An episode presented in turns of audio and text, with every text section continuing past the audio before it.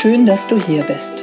Willkommen zu Sachma, dem Podcast für neugierige Menschen über 40, die sich kurz, knapp und ohne wissenschaftliches Gequatsche über gesundheitsrelevante Themen informieren möchten.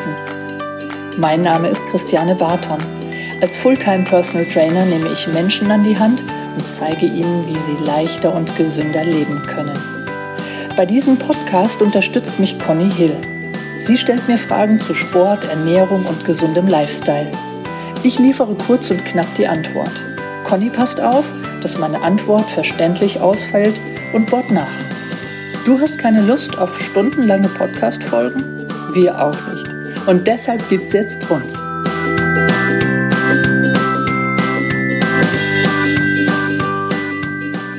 Good morning. Good morning. Gut geschlafen? Auch wieder. Schlaf eh. Klopf, klopf. Immer, fast immer gut. Super. Das ist gut. Äh, heute machen wir die, die Fragen, die Mhm. uns unsere Hörer gestellt haben. Es ist noch eine dazugekommen. ja, also die, wir dürfen mal dazu aufrufen, dass noch mehr gefragt wird. Oder vielleicht sind wir auch einfach, dass wir, dass unsere Informationen so leicht verständlich sind. Nein, aber es können ja auch Fragen gestellt werden, die wir vielleicht noch nicht aufgegriffen haben als Podcast. Das wäre super. Ja, oder auch gerne Themenvorschläge. Und Wenn Themenvorschläge jeder geht irgendwas hat, was euch brennend interessiert. Her damit. Her damit. Genau. Ja. Gut, dann rufe ich jetzt mal die Fragen auf. Also, die Sophie hat nach Getreidemehl-Alternativen gefragt. Conny, hast du irgendeine Ge- ein, ein Mehl im, im Schrank, wo du sagst, das ist kein Getreidemehl? Schweigen. ich habe nur, ich habe doch eh, ich habe neulich mal gebacken, ich bin ja nicht die äh, Bäckerin, äh, mit Dinkelmehl. Aber das ist ja Auch ein Getreide. ein Getreide. Mhm. Deswegen, da bin ich vollkommen raus. Ja, okay. Hast du das Gefühl, dass Dinkelmehl besser ist als, als Weizenmehl? Ich habe mal irgendwo gelesen, es ist vielleicht bisschen gesünder. Ob das stimmt, weiß ich nicht, aber ähm, ich fand es gut. Ich finde es gut. Mhm. Mhm. Okay, also ich habe auch immer das, die Idee, dass ich eher zum Dinkelmehl Dinkel, ja, auch so, was weiß ich, bei irgendwelchen Sachen, ähm, so Cerealien habe ich auch Dinkel, habe ich einfach für mich vielleicht auch einfach nur das Gefühl, es ist ein bisschen gesünder. Vielleicht stimmt es. Cerealien. Cereals, ja, wie sagt man das? Was? Halt, ähm, ja, so, so Körnerzeug für, fürs Müsli. Aha, Ist das nicht so? das heißt Haferflocken. Ja, aber nein, so Knusper, Knusperding mit Haferflocken, ja, Knusperdinge. habe ich leider schon leer gegessen, das könnte ich dir nicht zeigen. Okay, okay. Na gut, wir sind ja jetzt, wir sind, wir sind ja jetzt beim Mehl. Also erstmal viele Grüße, Sophie. Vielen Dank für die Frage. Also Getreidemehl-Alternativen, damit äh, nochmal der Hintergrund, weshalb denn kein Getreidemehl, ähm, dass wir wissen, dass durch Gluten, was in den Mehlen, in den Getreidemehlen drin ist, der Vorteil ist, dass das, was wir zubereiten, eher zusammenbleibt. Mhm. Und genau das das Ding ist, was in uns, in unserem Darm Schäden anrichtet. Ja, und unser Mikrobiom jetzt äh, negativ beeinflusst. Ja, also, dass wir ein bisschen wegkommen von den Getreidemehlen und Getreidemehlalternativen können sein Kokosmehl. Das ist der, der, der Nachteil, dass Kokosmehl sehr nach Kokos schmeckt. Das wäre jetzt auch direkt meine Frage gewesen. das ist für mich der Vorteil, Mhm. dass es schön nach, nach Kokos schmeckt, weil ich das eigentlich mag, aber das Kokosmehl ganz, ganz wenig klebt. Also, das, wenn du Pancakes machen würdest, dann würden die auseinanderfallen. Das heißt, bei Kokosmehl macht es Sinn, wenn man das kombiniert. Mit einer anderen Alternative. Zum Beispiel oder mit einer oder mit einem Getreidemehl und den Anteil an Getreidemehl eben so weit runtersetzt, dass es gerade noch hinhaut. Ne? Dann gibt es Kichererbsenmehl, das ist gewöhnungsbedürftig. Hast du die schon alle getestet? Oder? Die, da- das habe ich getestet. Sojamehl habe ich noch nicht getestet, weil ich ein Problem mit Soja habe. Mandelmehl habe ich getestet. Das ist sehr süß. das dürfen dann eben auch Sachen sein, wo man sagt, okay, ähm, das muss jetzt nicht süß schmecken. Also ein Brot mit Mandelmehl ist für Geht mich eher ein Kuchen. Also für Kuchen könnte man jetzt Mandelmehl wahrscheinlich dann. oder? Ganz genau, ja. Okay. Dann gibt es Buchweizenmehl. Das finde ich, das habe ich auch schon gehört. das ist sehr teuer, aber das finde ich, Neutral das ist relativ neutral, ja. und bindet?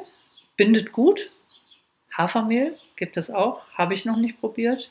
Kastanienmehl, Gibt- Kastanien. Kastanienmehl, also das findet man alles in, im, äh, im Benz oder sonstigen Biomarkt. Okay. Ja. Reformhaus kriegt man das. Und Amaranthmehl. Das sieht man jetzt auch schon in den Supermärkten ein bisschen mehr. Amaranth. So ein, das ist ein Ur, ein Urweizen. Ein Ur, Also die Jana antwortet jetzt, weil ich so richtig große Fragezeichen Ja, genau. Was ist das? Amaranth ist ein, ich glaube, es ist ein Urgetreide. Ich müsste jetzt echt nochmal nachgucken, Okay. aber Amaranth ist, wie auch eigentlich Dinkel irgendwann mal war, auch ein, ein sehr altes Getreide. Mhm. Und deswegen gentechnisch noch nicht verändert, durch Zucht noch nicht verändert und deswegen sind das solche Urgetreide, Teuer wahrscheinlich. teuer und eben auch haben einen positiven oder sagen wir mal keinen negativen Effekt auf uns, auf Ja. unseren Darm. Ja? Also so viel zu Getreidemehlalternativen. Da, wie gesagt, gerne mal experimentieren, ein bisschen mixen unter diesen Alternativen und dann haut es auch hin. So, jetzt wird spannend, Conny. Welche fünf Dinge finden sich immer in eurem Kühlschrank? Also, soll ich erstmal anfangen? Mhm. Also in meinem Kühlschrank ist immer Lachs. Es ist immer Skier, neutral. Manchmal auch Skier Vanille, weil ich, das schmeckt immer so ein bisschen wie Käsekuchen. Das, das geht bei mir im Moment gut. Es ist immer Sahne drin. Ach ja, für deine Espresso am Morgen. Mhm. Dann sind immer Beeren da. Im Moment frische Beeren. Mhm. Am liebsten Himbeeren. Ansonsten die übrige Zeit, sobald auf den Packungen nicht mehr draufsteht Herkunft Deutschland, wechsle ich. Also wenn wir, wenn wir diese Frage beantworten, ist das Gefrierfach mit dabei, ja? ja, ja, klar. Okay. Wenn, ähm, wenn da nicht mehr draufsteht Herkunft Deutschland, dann ähm, wird äh, zu TK-Ware gegriffen. Und mein Omega-3-Fläschchen ist drin. Damit das ähm, frisch bleibt, damit es immer kühl ist, weil kühl kann ich das eher auf dem Esslöffel. Dieses Öl. Ja, das Öl. über- Genau. Ja, Ja, das sind meine fünf Dinge. okay. Wie sieht es bei dir aus? Also bei mir ist immer griechischer Joghurt drin. Mhm. Beeren auch, Mhm. tatsächlich. Man glaubt es kaum. Ähm, also Fisch habe ich auch in irgendeiner Form auch immer im Mhm. Gefrierfach. Mhm. Lachs oder irgendwas anderes auch. Ähm, ein Salat liegt immer, irgend- irgendeine Sorte von Salat habe ich auch immer im Kühlschrank. Aha. Und ähm, was habe ich auch immer? Äh, meistens auch Buttermilch. Mhm. Okay, ja, schön. Mhm. So, jetzt gerne auch noch die, die kurze Erklärung, warum. Lachs hat viele Proteine, Omega-3-Fettsäuren. Skier hat unglaublich wenig Fett, aber unglaublich viele Proteine. Das muss ich auch mal mehr angewöhnen, dieses Skier. Die Sahne muss so einen Schuss immer in meinen Espresso. Die Beeren sind ähm, reich an Vitaminen ähm, und haben wenig Kohlenhydrate dafür, dass es Obst ist. Und ja, das Omega-3-Fläschchen ist das ja selbsterklärend. Ja. Ja, gut, das dazu. Wer das gestellt hat, weiß ich jetzt nicht, aber der Zuhörer, ähm, der Zuhörer, der, der die Frage gestellt hat, der, es war so ein Alias bei Instagram, der wird es dann auch hören. Schöne Grüße. So, welches Training empfehlen wir im Urlaub? Also wenn wenn ihr in den Urlaub fahrt und trotzdem was machen wollt. Vielleicht habt ihr ein Sporthotel, Robinson Club, denke ich jetzt an allererster Stelle. Da ist es leicht, denke ich. Da finde ich es schön und wichtig, wenn ich jetzt mal an meine Klienten denke, dass sie auch mal was anderes machen, dass sie mal was anderes kennenlernen, was sie vielleicht bei mir nicht bekommen, erstmal nicht bekommen. Also wenn jetzt jemand aus dem Urlaub kommt und sagt, also Nordic Walking ist klasse, dann kann er das auch mit mir machen, weil ich bin auch ausgebildete Nordic Walking Instructor. Aber wenn er mal was anderes macht, ist das gar nicht so schlimm. Ja, ich ja. finde es toll, wenn Klienten zu mir kommen und sagen, hier, pass mal auf, hast du einen Urlaubstrainingsplan für mich?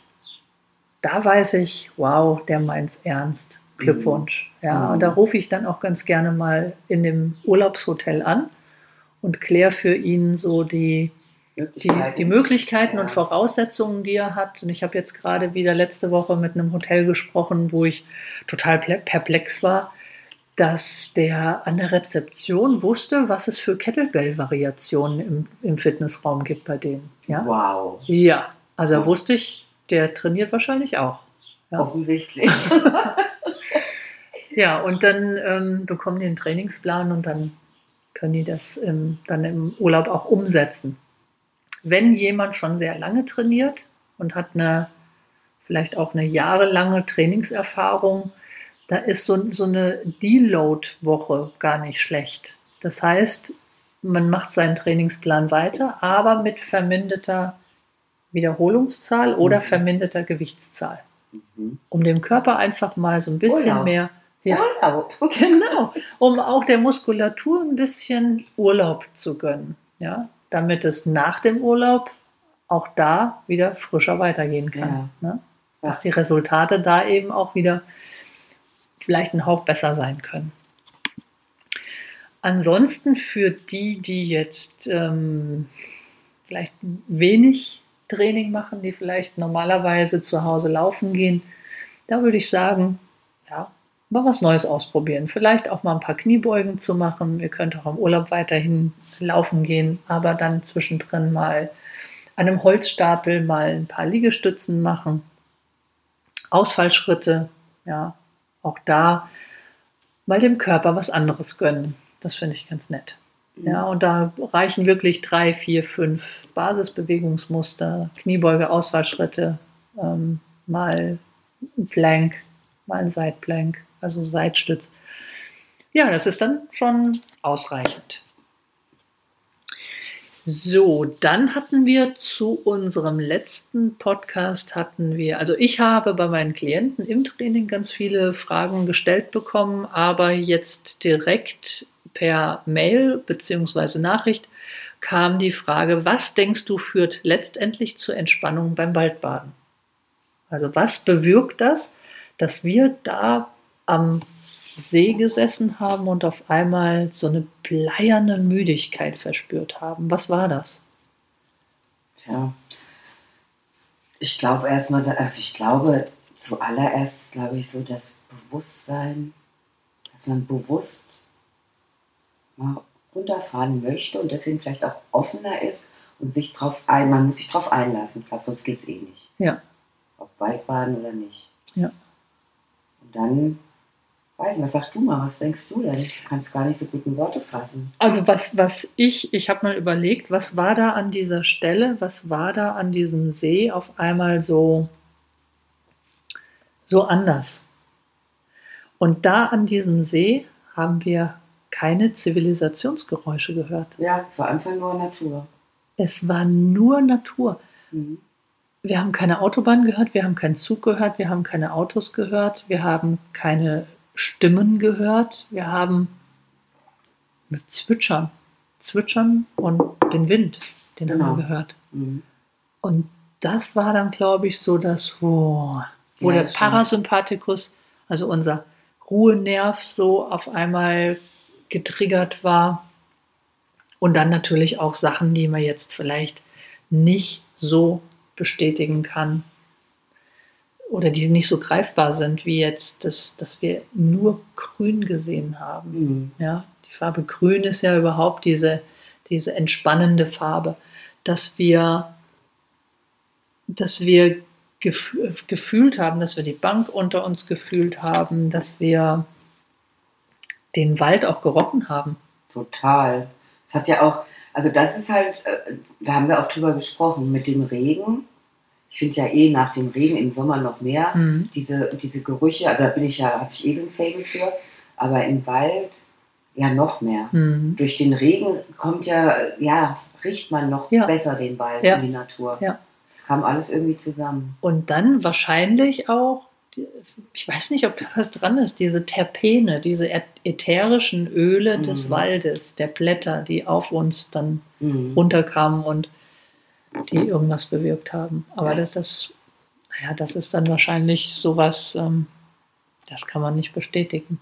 Ja. Ja, also das kann, kann ich jetzt nicht durch, durch wiss, wissenschaftliche Studien, also ich, Mhm. irgendwie ausprobieren. Also da, ich denke, das war diese Kombination und dann allen voran für mich war es das Fehlen der Zivilisationsgeräusche, wo ich Mhm. auf einmal so, wow, Stimmt. Wahnsinn. Ja. Ja. Gut, das waren unsere Antworten. Wir hoffen, dass wir euch also konkrete Antworten geliefert haben, dass es ausreicht. Wenn nicht, einfach nochmal nachfragen. Und ansonsten wünschen wir euch eine schöne Woche, einen schönen jeden Montag. Kommt gut rein und bis nächste Woche. Wetter, ne? Und ja, bis dann. Tschüss.